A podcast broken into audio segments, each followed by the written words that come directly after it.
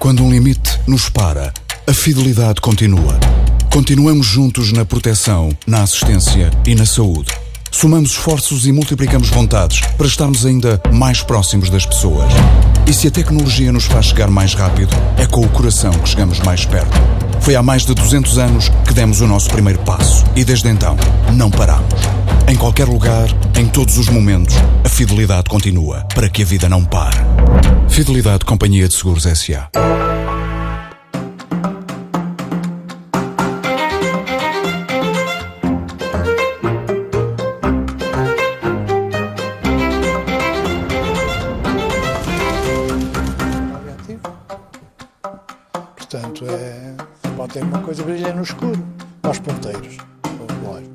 Os ponteiros do relógio têm rádio. Boa noite, esta é a Circulatura do Quadrado, na TV 24 e na TSF. Hoje sem Lobo Xavier, mas com Jorge Coelho, Pacheco Pereira e também Paulo Rangel, o primeiro candidato na lista do PSD para as eleições europeias. Ele vai ser parceiro do nosso debate, naturalmente também respondendo a algumas perguntas. E a primeira que lhe faço é esta: eh, a sua candidatura ganhou ou perdeu com o caso dos professores?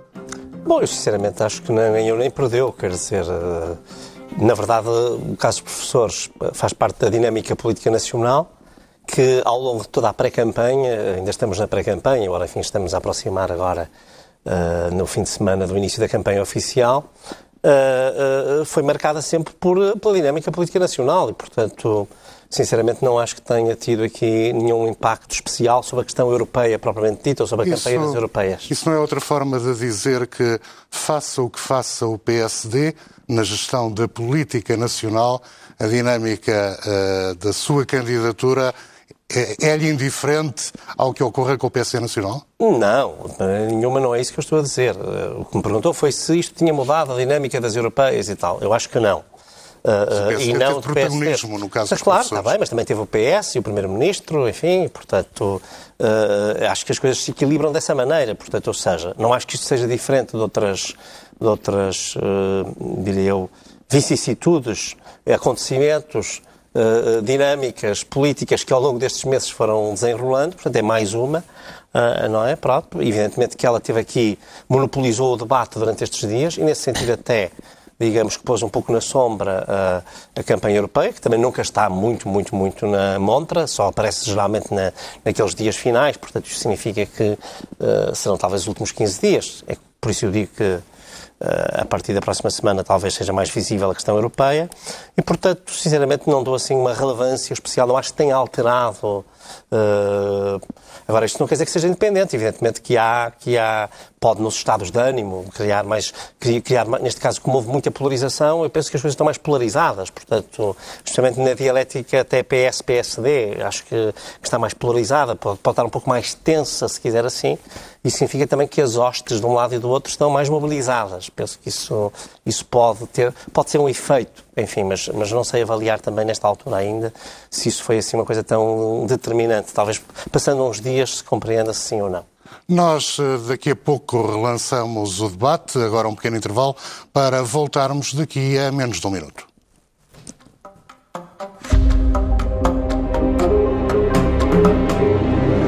Os sítios precisam de Estado e os Estados precisam de sítio. Num mundo em turbulência, as explicações para o estado do sítio. Um olhar global e especializado para as histórias e protagonistas que marcam o nosso tempo. Estamos mais livres ou mais sitiados? Quanto mais sitiados, mais livres. O estado do sítio.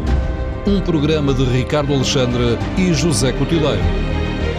Ao sábado ao meio-dia e sempre em podcast em tsf.pt.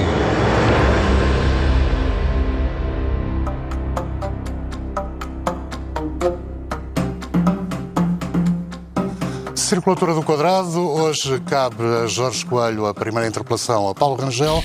Pronto, começa o Jorge.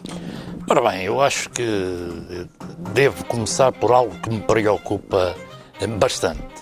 E que me preocupa bastante pelo facto em si, que é a abstenção sistemática que tem havido nas eleições europeias, nestas várias que tem havido nestes anos todos, eh, e naquilo que eu esperava, nomeadamente de si, da sua candidatura, de ter algo de novo, algo de inovador, para poder dar uma imagem ou alguma ideia de mobilização aos portugueses de como eh, ultrapassar este tipo de questões. E em vez disso, o que é que, o que, é que ouviram os portugueses?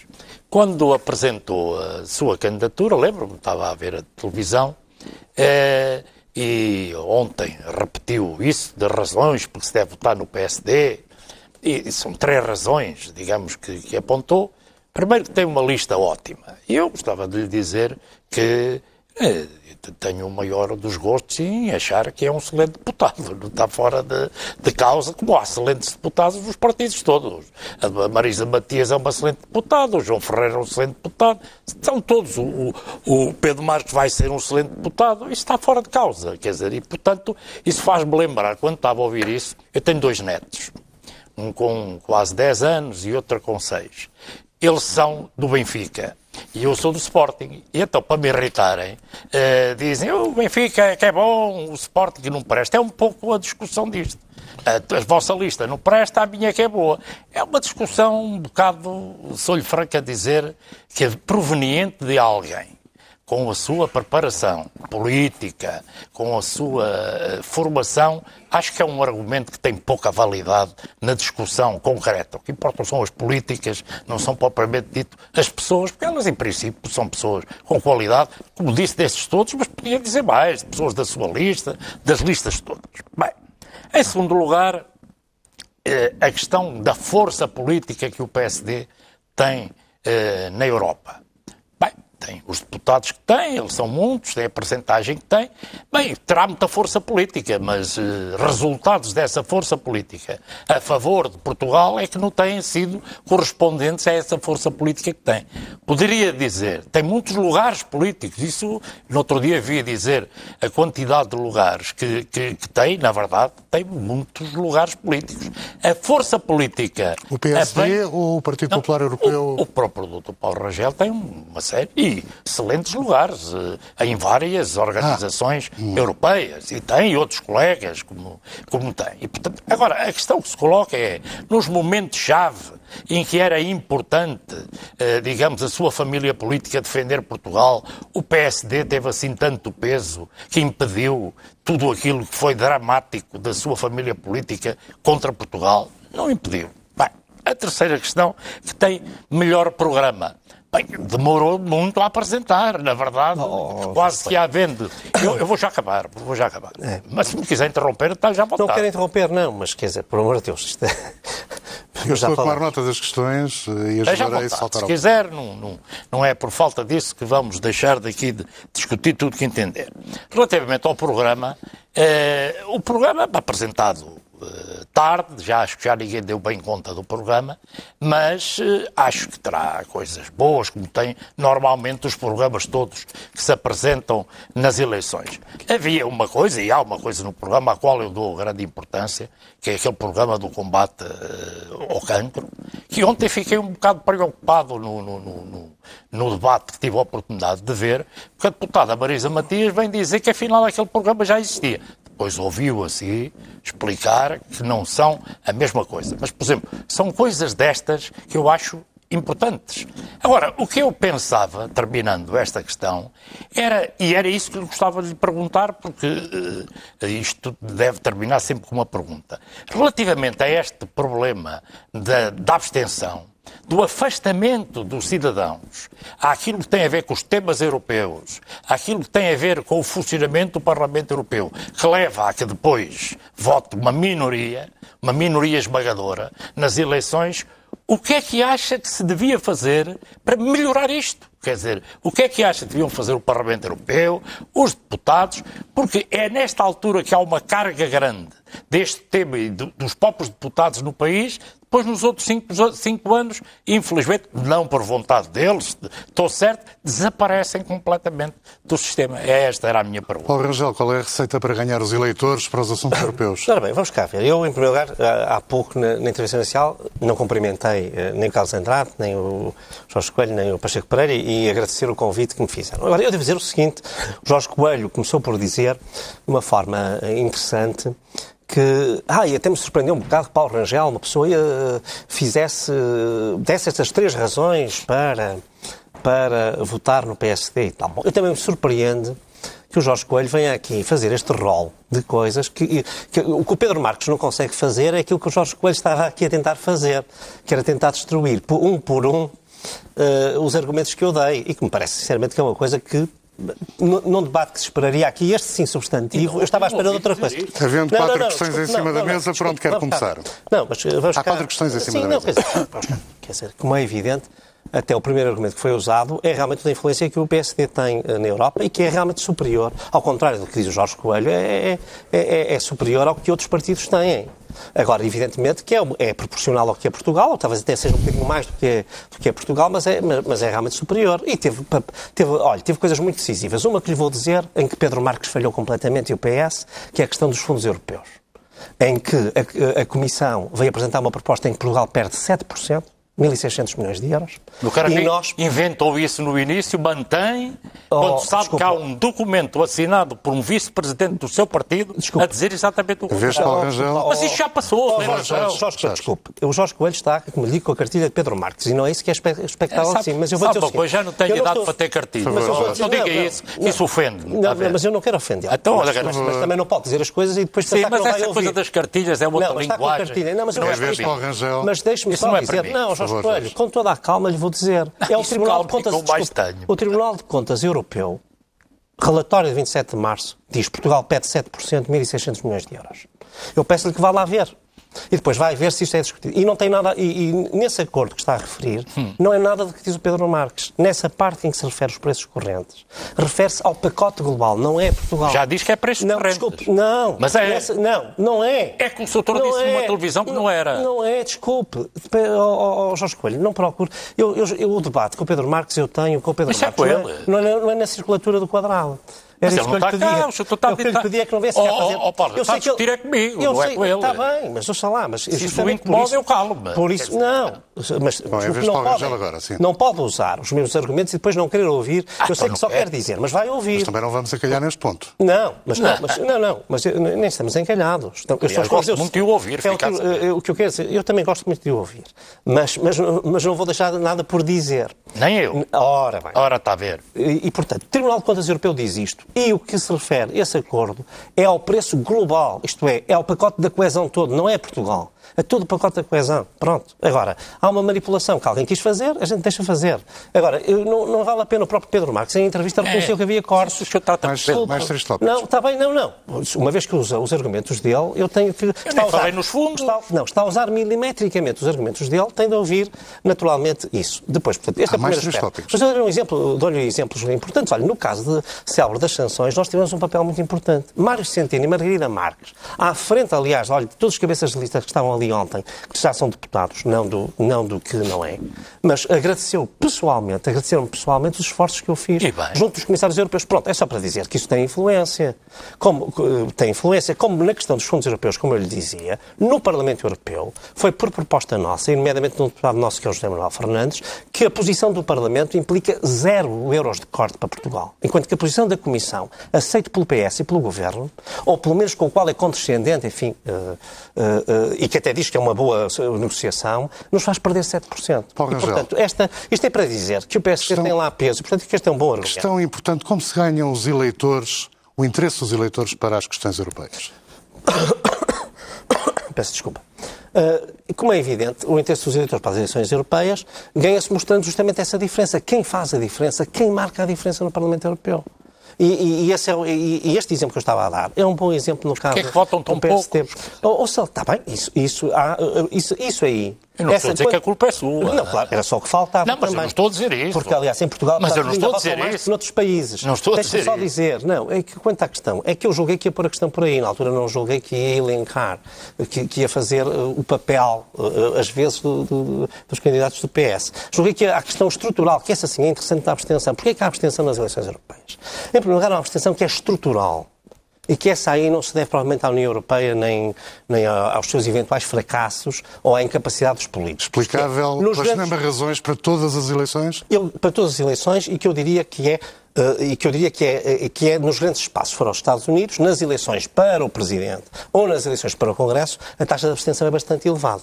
Não é deste teor, mas é bastante elevada. Portanto, nos grandes espaços, onde os cidadãos estão distantes do centro político, é natural que os cidadãos estejam muito mais mobilizados para as eleições locais ou para as eleições do seu Estado, isto pode ser o Texas, pode ser o Alabama, pode ser a Califórnia, do que para as eleições dos Estados. Portanto, nos grandes espaços, e a União Europeia nem sequer é um Estado federal, é nem coisa que se pareça, nem uma federação, portanto é natural que haja um certo, eh, que haja uma, uma extensão que eu chamaria estrutural que resulta disso. Depois há aqui, de facto, um ponto que é, de, imaginemos, dos 40 e tal, 50% para os 66% ou 65%, que é, eh, foi o número português, mas há números bem piores na Europa, eh, eh, que realmente tem uma explicação, que eu julgo que tem a ver um pouco, por um lado, com uma coisa que os políticos fazem muito, e em particular aqui o, o atual governo faz muito, que é quando as coisas são boas, a responsabilidade é nacional, quando as coisas são más, as culpas são da Europa. E, portanto, esta diabolização um pouco da Europa eh, dentro dos eleitores faz isso. Uma abstenção depois- que ultrapassasse os 70% nestas eleições teria que significado? Eu acho que tem o significado, no fundo, que o significado que tem é, é esse, é de que realmente os cidadãos não se mobilizam para, para estão distantes da- das ideias europeias, não se mobilizam para o processo europeu e, portanto, isso, mas isso, como lhe digo, eu acho que isso seria o sinal de que eh, nós continuamos na mesma linha, na linha de um certo desinteresse. O, o, o acento de cabeça de concordância do Pacheco Pereira Evidente, as pessoas não votam nas eleições europeias porque não sentem nenhuma afinidade, nem nenhum sentimento de pertença em relação à discussão que se faz no Parlamento Europeu, que se faz na Comissão, aquilo que se chama a discussão europeia. E, e, portanto, é um problema estrutural de fundo e, e- e que, aliás, depois põe em causa. eh, Mas isso já vamos discutir, o reforço de instituições que estão muito longe da Já maioria estamos dos na sua vez. Bom, muito bem. Então, antes, para fazer uma espécie de hiato eh, simpático, não é que o resto não seja simpático, eu vou-vos oferecer o último caderno do Efêmera que diz respeito à esquerda festiva no técnico, ou seja, eh, as pessoas no técnico que eram contra a ditadura, contra o regime, mas gostavam também de se divertir, muito influenciadas pelo situacionismo, pelo anarquismo, pelas ideias de maio de 68. E, portanto, tenho todo o gosto de oferecer, vou fazer o possível por não, Não fazer atingir o seu- meu copo com o seu copo d'água outra bom. Muito obrigado. E no caso do, do Paulo Rangel, até como da outra vez não estava cá, normalmente ofereço o primeiro e o segundo dos cadernos. Bom, agora é a sua vez de interpelar o nosso eu, eu, eu estive aqui a ler estas coisas com atenção e tenho. Estas coisas são? Estas coisas é o programa, o manifesto do, do, do, do PSD. Mas antes disso, queria colocar uma questão sobre a campanha, ou seja, sobre um tema da campanha eh, que eu acho interessante e tem a ver com uma declaração. Portanto, esta é uma parte da campanha, depois vamos para o fundo. O, o Paulo Rangel disse o seguinte: criticou a posição do governo como sendo pró-chinesa e diz o seguinte: uma coisa é o investimento feito por razões económicas, outra é o investimento por razões geopolíticas, e este é o problema da China. Ora, talvez o país da Europa em que um investimento com caráter geopolítico por parte da China tenha sido feito foi quando a privatização da EDP e, em particular, a privatização da REN, que por razões de segurança no, eh, eh, nacional levantou muitos problemas na Europa. Estas eh, privatizações foram feitas pelo governo Passos Coelho. Parte do princípio que eh, estaria disposto eh, a propor ao PSD que revertesse, em particular, a privatização da REN, que é, entregou eh, aos chineses, por razões puramente estratégicas e políticas, o controle da rede elétrica nacional. Olha, eu... Portanto, mais para os chineses do que isto, não há. Mas, ó, ó Pacheco Pereira, eu vou dizer que talvez o surpreenda, mas eu estou totalmente de acordo consigo nisso. pronto, então seja, passar ao resto. ah, ah, embora depois até gostasse de elaborar um bocadinho sobre isso, me permitir só uma coisa para dizer o seguinte, quer dizer, eu fui sempre crítico ah, do processo de privatização da REN, em particular, ou seja, uh, o DDP parece-me, apesar de tudo, perfeitamente aceitável. Uh, depois, se é chinês ou não é chinês, eu penso que isso, enfim, tem a ver com as regras de mercado. E, mas no caso da REN, que eu acho que é uma infraestrutura de segurança estratégica nacional e que ainda por cima tinha, neste caso, ainda tem uma cereja em cima do bolo que eu acho que é grave, que é a circunstância de ser o mesmo Estado que controla a, a distribuição e depois controla, controla também a própria sim. rede. E, portanto, isso era grave. Aliás, tive a oportunidade, no entanto, de explicar, tive, aliás, a oportunidade de explicar isso. Isso também foi criticado. Eu vi uma vez numa reunião do PPE Angela Merkel dar esse exemplo português, precisamente, para mostrar a preocupação que tinha. Embora eu também lhe explicasse que a verdade é que às privatizações os candidatos franceses e, e, alemães que existiam não ofereceram o mesmo dinheiro que ofereceram os chineses. E, portanto, se eles tivessem oferecido, talvez eles tivessem ficado com isso. Mas, mas, mas ela fez essa observação justamente até ligando a distribuição à rede. Muito bem. Portanto, e eu a isto então, em, em matéria de governos uh, pró-chineses... Portanto, eu fui crítico, aliás, estamos... fui crítico do governo Passos Coelho quanto à questão da rede. Eu li com muita atenção o manifesto eleitoral do PSD e uh, eu fui uh, eurodeputado, uh, fui membro da mesa do Parlamento e entrei, enfim, razoavelmente otimista e saí muito eurocético ao ver como é que as coisas funcionavam. E eu tenho uma série de objeções de fundo em relação a este manifesto. Em primeiro lugar, é muito difícil perceber, nas questões de fundo, qual é a diferença com o PS. Eu, aliás, coloquei o mesmo problema uh, quando cá esteve o, candidato do PS. Eu, de facto, encontro aqui uma ou duas coisas. O PS defende uma perspectiva utópica em relação à União Europeia e um ou outro ponto particular, mas, no essencial, este manifesto é um típico documento burocrático europeu. Entre outras coisas, por exemplo, propõe a criação de uma série de novas agências. Quer dizer, eu imagino que a burocracia de Bruxelas, que é, eh, gostará imenso deste tipo de manifesto. Há aqui uma, uma criação de, de, instituições que é muito típica da maneira de resolver as questões uh, que existem Europa. que não fazem falta para Chico Pereira? Eh, eh, quer dizer, instituições que, do meu ponto de vista, não devem ser uh, levadas para a Europa antes de se reforçarem a dimensão nacional. A minha grande objeção em relação a este manifesto é que ele diz muito pouco. Quer dizer, fala do perigo da extrema-direita, mas na verdade não interpreta porque é que ele surgiu não interpreta porque é que surgiu o Brexit. Faz uma lista mais ou menos burocrática dos programas existentes, com as siglas sobre siglas sobre siglas, que aliás também é uma, uma praga europeia, e diz muito pouco sobre a substância uh, uh, das razões. Porque é que a União Europeia nos últimos 10 anos ou 20 anos tem conhecido desastres sobre desastres, por que razão cresceu a extrema-direita na Europa e os sentimentos anti-europeus, por que razão é que a Europa fez um upgrade político uh, em muitas matérias, uma coisa sensata é que se mantenha a regra da unanimidade nas questões de política externa, ainda bem, mas na verdade este é um manifesto que não diz uma palavra sobre a circunstância da Europa ter assumido, de uma forma até dolosa, em alguns casos, muitos dos poderes dos Parlamentos Nacionais. Uma das razões uma das razões porque as pessoas não votam nas eleições europeias é porque não há patriotismo europeu, como há nos Estados Unidos, apesar de tudo, não há um sentimento de pertença e de partilha e há a noção que as instituições europeias estão longe. Claro que para quem está no Parlamento Europeu não estão longe, estão até muito perto, mas o debate europeu muitas vezes é à margem das questões nacionais. Ele reflete pouco a diferença entre a esquerda e a direita. Ele reflete pouco uh, as diferenças de, de, países ricos e países pobres. Ele é particularmente omisso em relação à questão da coesão. E a União Europeia só existiu por duas razões. Uma era garantir que não houvesse guerra na Europa, outra era garantir o equilíbrio e a coesão entre os países. Muito disto tem sido, tem desaparecido, em parte também por influência do PPE. Portanto, eu tomei nota. E depois utiliza algumas uh, expressões que até são pejorativas para Portugal. Uh, esta história do Clube Med por exemplo, do Clube Med, quer dizer, sim, que é uma expressão sim. pejorativa usada na Europa para, sim, um clube para de designar. Acho que é negativo o clube. Evidente, eh, sim. Mas. ela é usada aí com intenção negativa. Ela é usada aqui para contrapor a outro tipo de clube. Sim, eu já explico. Uh, mas, de qualquer dizer. maneira, uh, uh, há muito pouca política no sentido de, de, de, de tentar analisar as causas do que tem acontecido. De tentar analisar as causas do Brexit. Os, os eleitores ingleses não são os imbecis manipulados que votaram daquela maneira. A Inglaterra era o único país da Europa que tinha um verdadeiro debate sobre as questões europeias, coisa que não acontecia em muitos outros países e não acontece em muitos outros países. E, portanto, as minhas objeções em relação a este documento são estas. Vamos é um ouvir. documento burocrático, que não trata das questões políticas de fundo que levaram à crise da Europa e que, como qualquer documento burocrático, resolve os problemas enunciando políticas, fundos, planos uh, e agências. Não está surpreendido com as críticas do Não, não estou surpreendido porque conheço o pensamento europeu do, do, do do, e digo pensamento europeu, embora ele seja de alguma maneira anti-europeu, mas não, é em matéria europeia. Dentro, de, em matéria europeia, mas é europeu nesse sentido também, porque uma das coisas, por exemplo, em que eu não concordo muito com o, o Pacheco Pereira é quando ele diz que o eixo de tensão no Parlamento Europeu não é muito esquerda-direita, e, e, isso poderá ser em parte verdade, mas há um eixo de tensão, mais integração, menos integração.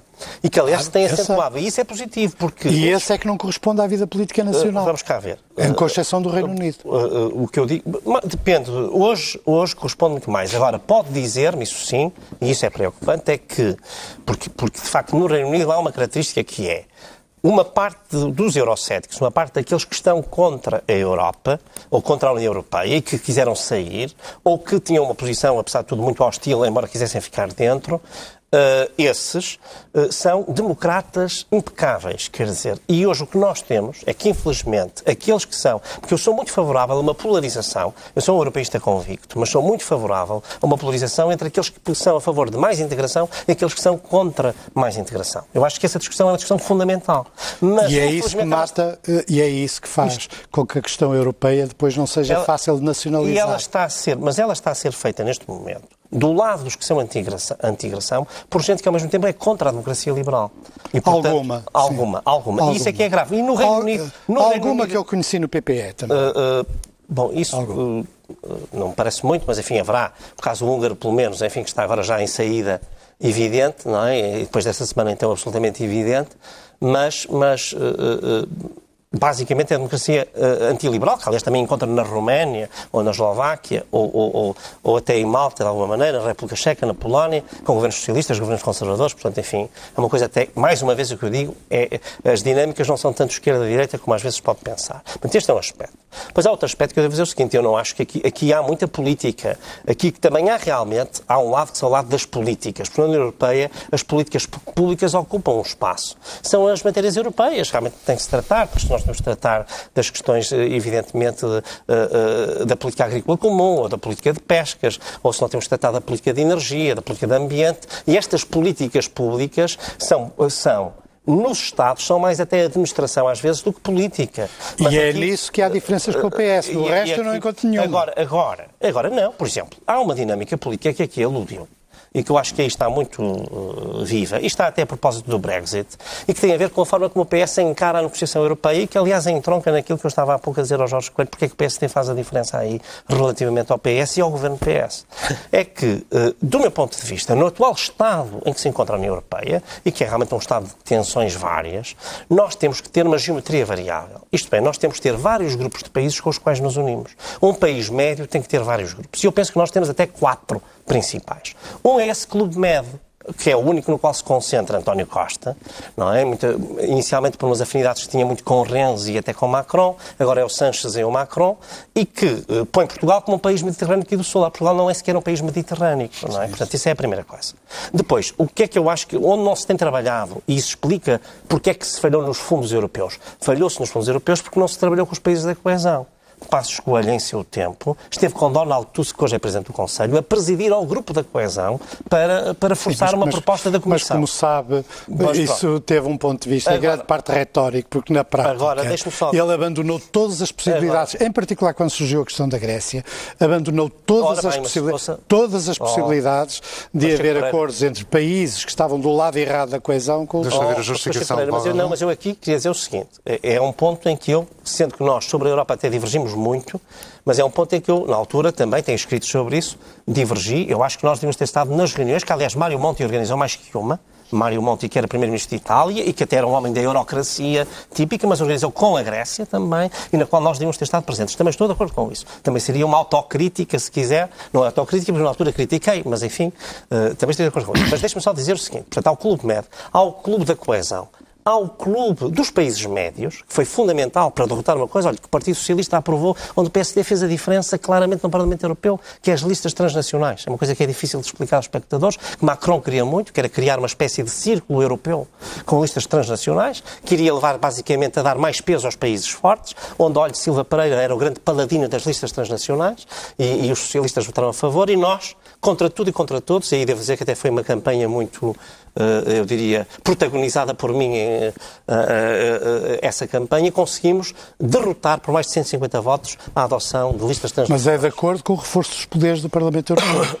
Eh, eu, eu, estou contra as listas transnacionais. Porque... Não, mas é de acordo, está de acordo com o reforço de poderes do Parlamento eu Europeu, que tem exatamente o mesmo efeito das listas transnacionais, não, não, porque não, na realidade, com o peso de países como a Alemanha, e, em número de deputados, não há nenhuma política que passe sem ser aprovada pelo Tribunal perceber, Constitucional Alemão e pelos alemães. Só para perceber uma coisa aqui, oh, que, que, que, das dinâmicas políticas, aquilo que eu digo a propósito do Brexit, e é aí que se trata desta geometria variável, que também se trata quando se fala do, da recusa da unanimidade na política externa, não é? E, mas, Sim, mas, é mas, que se trata, mas que é uma coisa positiva, é o Clube Atlântico. Eu não compreendo como é que com o Brexit nós não organizamos uma cimeira, uma plataforma permanente com a Suécia, a Dinamarca, os, uh, os Países Baixos, a Holanda, a Bélgica e a Irlanda, que são os países da fachada atlântica. Eles querem, ouça, eles querem, não, não. Se querem, não votam nesse sentido. A Irlanda, peço desculpa. A Irlanda, a Irlanda é outro caso. A Irlanda, a Holanda, Holanda e a Dinamarca têm cimeiras regulares. Hum? Por causa do Brexit. Tiveram cimeiras regulares, os três primeiros ministros. Portugal devia estar nessas cimeiras, porque nós somos um país atlântico, ah, nós não somos um país mediterrâneo. E nós temos interesses comuns, porque um dia que o Reino Unido saia, é? e provavelmente sairá, enfim, não sabemos agora em que termos, é, é uma das grandes incógnitas da atualidade europeia, mas uh, um dia que ele saia, quem é que vai substituir? Porque, apesar de tudo, o Reino Unido tinha um papel em que, para Portugal, era muito, muito importante, do ponto de vista geopolítico, que era defender a visão atlântica, a visão extrovertida, a visão marítima da Europa. Saindo do Reino Unido, eh, estes países, pelo menos, têm que fazer uma frente atlântica e não sei se terão força A saída do Reino Unido é muito má para Portugal e é má para a Europa. Já mas, mas também foi maltratado. Agora Jorge Coelho. Eu também, também foi maltratado. Eu concordo com isso. E aliás, chegar lá ainda está a ser maltratado. Vez, pela França e pela Espanha em particular. Houve uma respiração. Bastante entretidos. Sim, dessa vez. Não Vou ouvir com gosto. Bem, não, eu, eh, duas questões. Em primeiro lugar, também para ficar aqui claro, porque disse isso sempre, Nunca estive de acordo com a privatização da REN, pelas razões que aqui foram apontadas, e disse-o sempre publicamente, como também sempre estive de acordo com a privatização dos Correios. Quer dizer, é algo que, do meu ponto de vista, eh, eh, sempre emiti essa, essa opinião e, portanto, gostava de, de, de o dizer neste momento. Bem, eu acho que a questão que ainda, ainda ao encontro de, das razões de fundo por, pela qual a gestão, digamos, da Europa está com este grau de não relacionamento com os cidadãos tem muito a ver com, aquilo que é a não resposta da Europa, nos mais diversos níveis, com os problemas concretos de, das pessoas.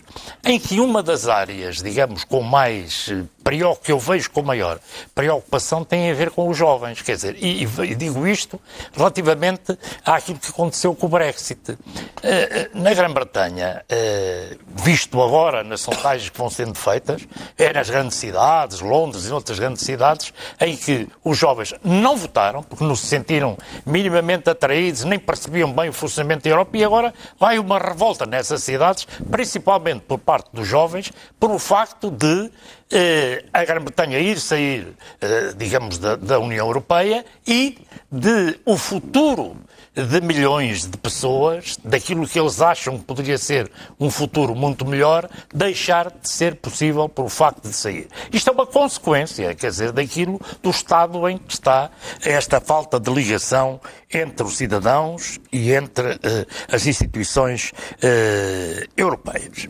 Disse o Paulo Rangel há pouco que, no início disto, que aquilo que tem a ver com a política nacional eh, não, não complica nem beneficia, pode não complicar ou beneficiar a política que, que, tem a ver com a política europeia. Bem, eu penso exatamente o contrário. Eu acho que a política nacional está mais perto das pessoas e os protagonistas que têm a ver o Rangel é dirigente do PSD, como os de cada uma das pessoas que lá estão são responsáveis dos seus próprios partidos. É inevitável, do meu ponto de vista, que aquilo que é feito por os partidos políticos na cena política nacional, mal ou bem, vá influir aquilo que é o sentido da mobilização de voto e o sentido da opção de voto. E eu não tenho dúvida nenhuma que, até lhe digo com todo, com todo o fair play, a sua campanha estava até a correr bem e via-se nas sondagens que estava a aumentar a votação, as coisas estavam a correr bem, não sei se... Agora, do seu ponto de vista, por mérito da liderança partidária ou do próprio candidato? Isso não me vou meter nisso, porque isso aí é uma matéria que lá saberão gerir entre si, mas é evidente, tem sempre a ver com as pessoas também são candidatas, também têm peso nesta matéria. A campanha estava a correr bem. O problema é que, a nível nacional, o, o partido que é candidato cometeu aqui, do meu ponto de vista, um não sei se foi erro, se foi, não me vou meter agora no meio disso, mas quebrou aqui uma coisa que é central na vida política, que é a questão da confiança. Quer dizer, a confiança, as pessoas poderem saber que eh, aquelas pessoas eh, têm eh, características para levá-las a terem confiança no exercício das suas funções. E acho eu que a sua candidatura ao Parlamento Europeu vai pagar um bocado da fatura da tragédia que o PSD se meteu à volta desta questão dos professores. A resposta que os portugueses, globalmente nos estudos que eu conheço, dão são arrasadoras. Isto vai ter efeito, como é óbvio, em cima das eleições, não tenho dúvida nenhuma disso. E é normal, porque é normal também que, se, que o governo e o PS falem naquilo que tem a ver com a campanha nacional. Porque ainda agora ouvi fazer uma referência eh, positiva, e não tenho nada contra isso, eh, a coisas que foram feitas no tempo do governo de Passos Coelho. Mas é isso que está aqui em separação naquilo que foi a prática do governo de Passos Coelho e das, dos resultados que isso teve e daquilo que o governo hoje, o PS, pode apresentar, dos 350 mil postos de trabalho líquidos criados, da redução da pobreza que houve em Portugal e de ter contas certas. Isto não podem dizer, nem dar confiança às pessoas que isto vai acontecer. Portanto, isto tem pouco a ver consigo e tem pouco a ver com a candidatura europeia, mas é inevitável que vai ter aqui uma consequência em cima disso. Penso eu, posso estar Sim. enganado. Não é óbvio. Aqui, aqui, aqui há aqui duas coisas diferentes. Uma, eu acho que vale a pena uh, sublinhá-la, porque isso eu não estou em desacordo. Vamos cá ver. Uh, uh, nas eleições europeias há sempre uma dimensão também nacional. Isso não tenho dúvidas nenhumas. Até há por dois, há por dois fatores. Há porque hoje uma grande parte das questões nacionais também são questões europeias, claro. até elas misturam-se.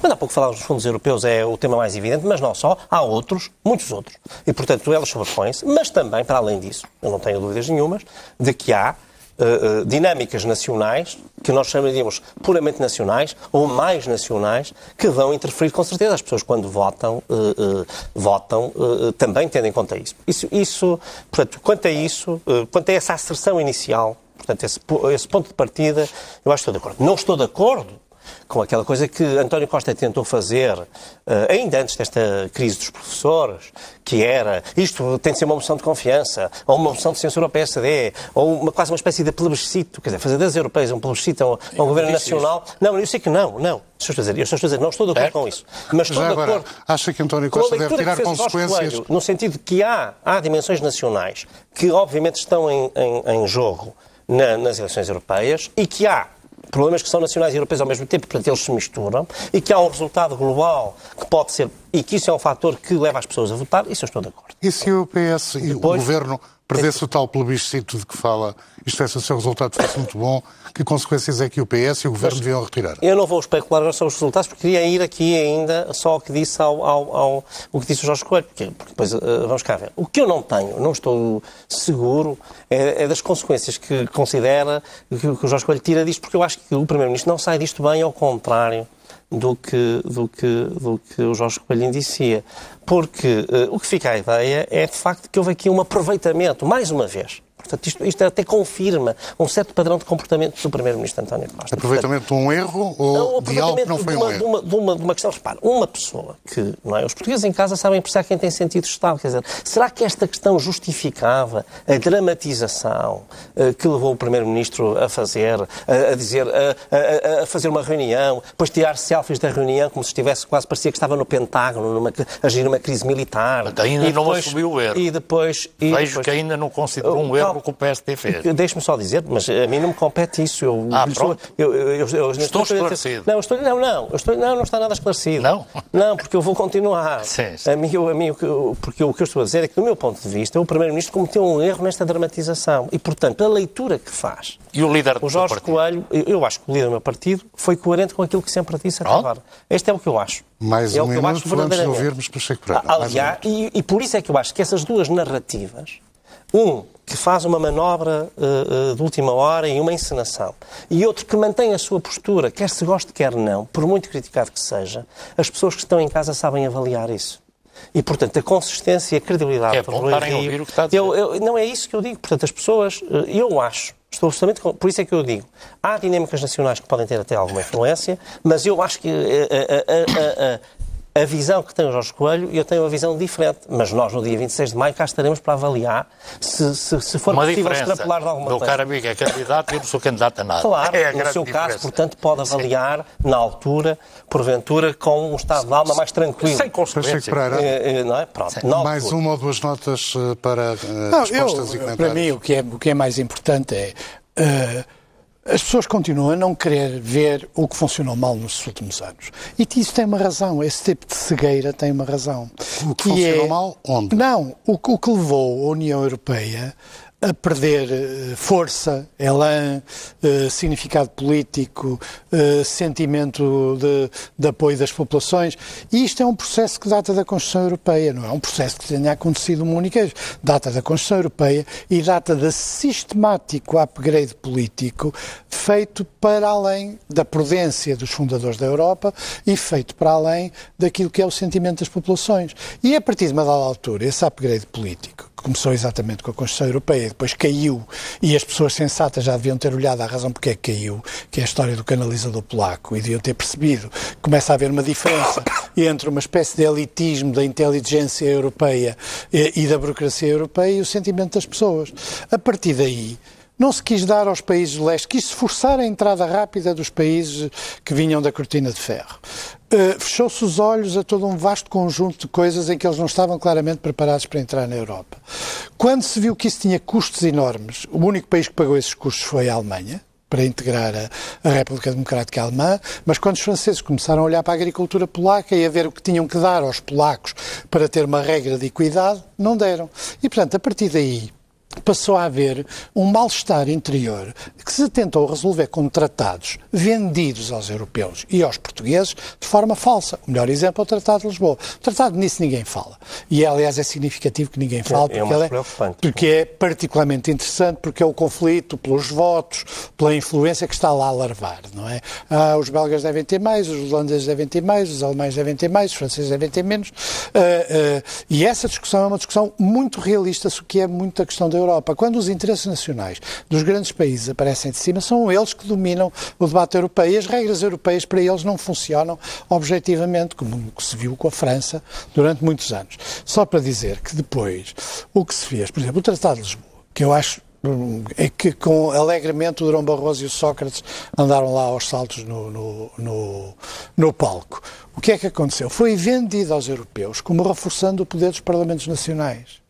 Ao mesmo tempo que com o Tratado Orçamental e com um conjunto de medidas das chamadas regras europeias, no conflito de tipo ultimátum com a Grécia, o que se fez foi sem nenhuma consciência dos próprios países, de novo, com exceção do caso do Reino Unido, que evidentemente não via com bons olhos a retirada de poderes a um Parlamento que tem a história que tem o Parlamento inglês, em Portugal, de repente, acordou-se de manhã. As pessoas podem dizer, ah, mas assinaram os tratados. E os deputados votaram nos tratados. Mas nunca houve um debate público sobre o que significa a deslocação dos mecanismos democráticos fundamentais que justificam a soberania de um país para uh, entidades supranacionais, muitas vezes de burocratas que acham que governam melhor o mundo do que os políticos, para uh, interesses que são, em muitos casos, interesses alemães e, em alguns casos, eram os interesses dos franceses e até do Reino Unido, em alguns casos, e isso uh, matou por, por dentro, matou por dentro a Europa.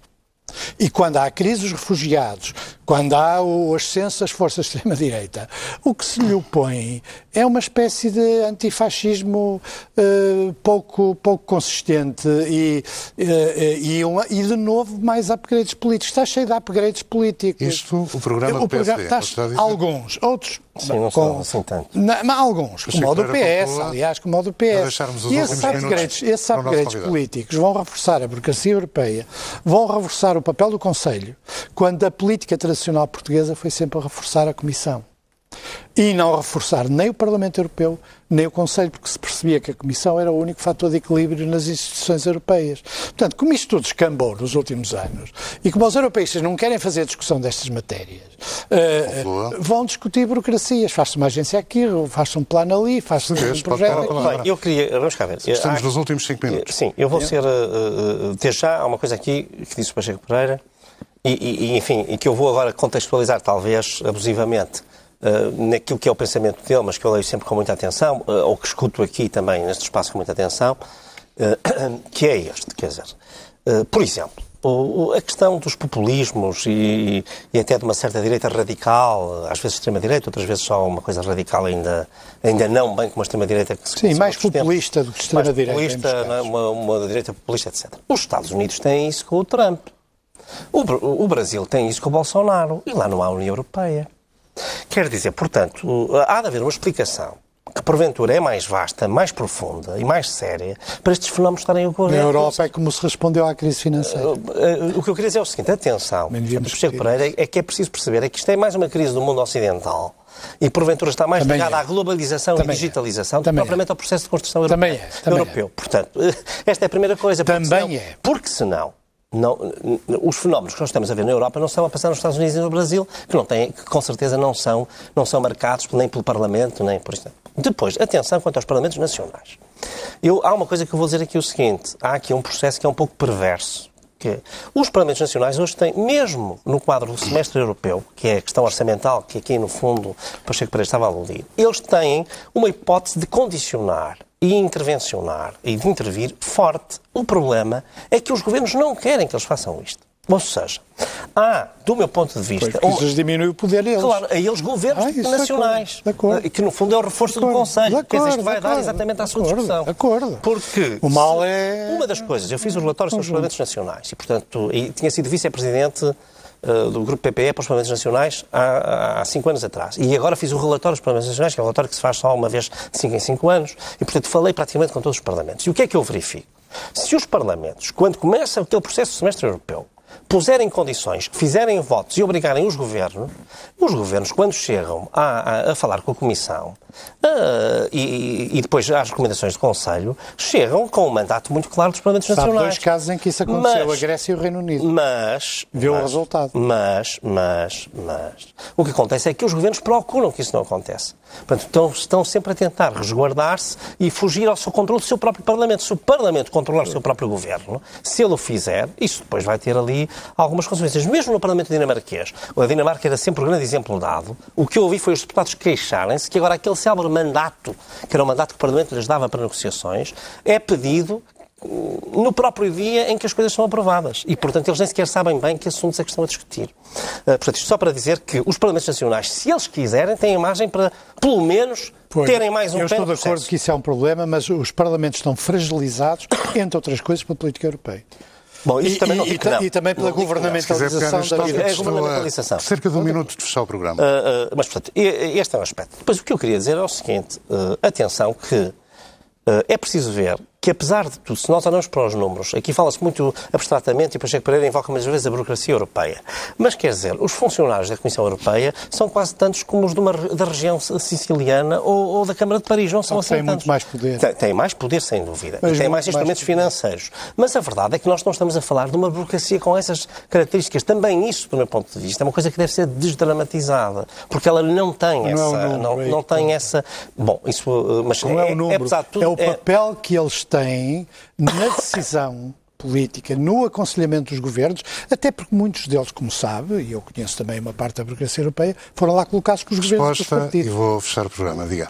E, e, portanto, o que eu queria dizer é o seguinte: eu, relativamente à Europa, tenho, uh, uh, uh, apesar de todos estes contratempos e desta tensão, tenho também uma visão, uh, eu diria, de esperança e positiva. Portanto, uh, e nesse sentido não queria deixar de, de dar essa nota final. Eu acho que há muita coisa que nós temos muito boa, que foi a Europa que nos deu, e que nós temos, à viva força, a responsabilidade de, seja no discurso político, seja na ação política, manter, pô- pôr isso em destaque, sob pena de eh, irmos deitar fora algo que depois nos vai fazer imensa falta. Tenho de fechar, é aqui que terminamos a circulatura do quadrado.